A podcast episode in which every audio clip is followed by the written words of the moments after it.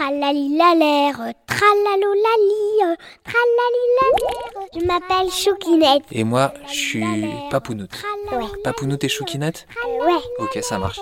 Notre plan est simple. De raconter des histoires à tous les enfants de la France. Tralalilalère, tralalolali. Bonjour Papounoute. Bonjour Choukinette. Et bonjour à tous et tous qui nous écoutent. C'est parti. Mon kiki.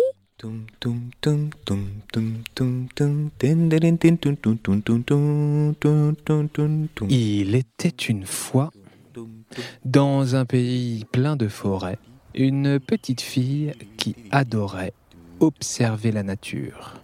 Elle regardait les vers de terre dans l'humus frais de la forêt. Elle regardait les araignées parcourir le sol de la forêt à la recherche de proies.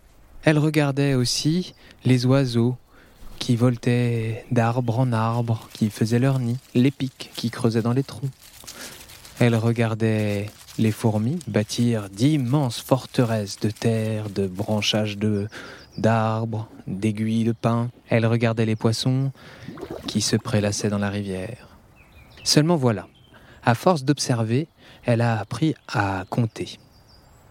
Elle comptait à peu près par centaines, par milliers tous les animaux qu'elle croisait, et à chaque fois qu'elle recomptait, il en manquait. Mais il en manquait beaucoup. Petit à petit, les coccinelles ont commencé à disparaître. Les scarabées étaient de moins en moins nombreux. Petit à petit, le chant des oiseaux a fini par disparaître des forêts. Ça l'a rendue très inquiète. Alors, elle se dit que tous les animaux avaient finalement décidé de vivre la nuit. Elle fit une nuit blanche une fois, elle ne dormit même pas une seule seconde. Et elle écouta. Pas un seul bruissement, pas un seul bourdonnement, pas un seul reniflement. Aucun blaireau ne passa chercher à manger cette nuit-là. Pas un seul animal dans la forêt. Même pas un insecte Même pas une fourmi Non. Mais qu'est-ce que c'est que ce bazar? Comment ça se fait qu'ils disparaissent Pourtant, euh, tout est bien ici. Ça c'est vrai, tout est bien. Alors le problème vient d'ailleurs. Alors qu'elle était en train de méditer sur cette situation, essayant de chercher des causes, elle entendit cette fois-ci un petit bruit. Oh, elle reconnut tout de suite le petit chant très ténu d'un rossignol. Elle le chercha partout. En se guidant à l'oreille, puisqu'elle était habituée à vivre dans la forêt, elle le trouva très vite. Un petit rossignol avec une aile abîmée. C'est peut-être pour ça qu'il était resté là. Oh, petit rossignol, qu'est-ce que tu fais là, toi? Et d'ailleurs, où sont les autres oiseaux? Le petit rossignol était vraiment mal en point. Elle décida de le soigner. Elle lui trouva des petites graines pour grignoter. Les jours passèrent, il se sentait de mieux en mieux. Aujourd'hui, petit rossignol, tu vas pouvoir voler. Elle le mit au bout de son doigt, il tendit ses ailes, s'étirant légèrement, puis se jeta et s'envola tout de suite. Il remonta sur quelques branches au-dessus de la tête de la petite fille dans un grand arbre. Super, bravo Maintenant, faudra savoir où est ta famille. Le petit rossignol tourna la tête en tous sens, comme s'il comprenait la question ou la problématique. Puis il volta jusqu'à un autre arbre et appela la petite fille. La petite fille comprit qu'il fallait suivre le rossignol.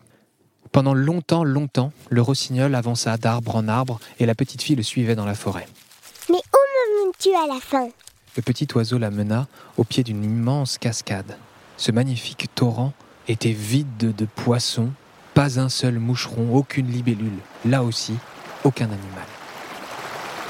D'accord, ici il y a de l'eau, mais pas de rossignol. L'oiseau monta au-dessus de la cascade et la petite fille dut escalader les abords du torrent. Arrivée en haut, elle vit quelque chose de terrible. Oh non Il y avait là quelque chose auquel elle n'aurait jamais pensé, qu'elle n'avait même jamais imaginé. Tous les insectes, tous les oiseaux, tous les animaux mammifères, tous les arachnides de la forêt avaient été récupérés par d'autres humains, des adultes. Ils les avaient mis dans des bocaux, euh, dans des vivariums, dans des petits parcs. Ils étaient tous là. Mais pourquoi ont-ils fait ça? Elle ne réfléchit pas très longtemps. Notre héroïne du jour, elle, voulait que sa forêt soit vivante, pleine d'animaux, avec un équilibre entre eux, que les oiseaux puissent manger des moustiques, que les moustiques puissent venir prendre un petit peu de nectar sur quelques fleurs, que les blaireaux continuent de venir grignoter les fruits tombés des arbres, et que la chaîne continue. Mais là, c'était impossible. Alors, qu'est-ce qu'elle fit, Choukinette Elle libéra tout le monde. Eh oui, chaque oiseau, chaque animal de la forêt fut libéré.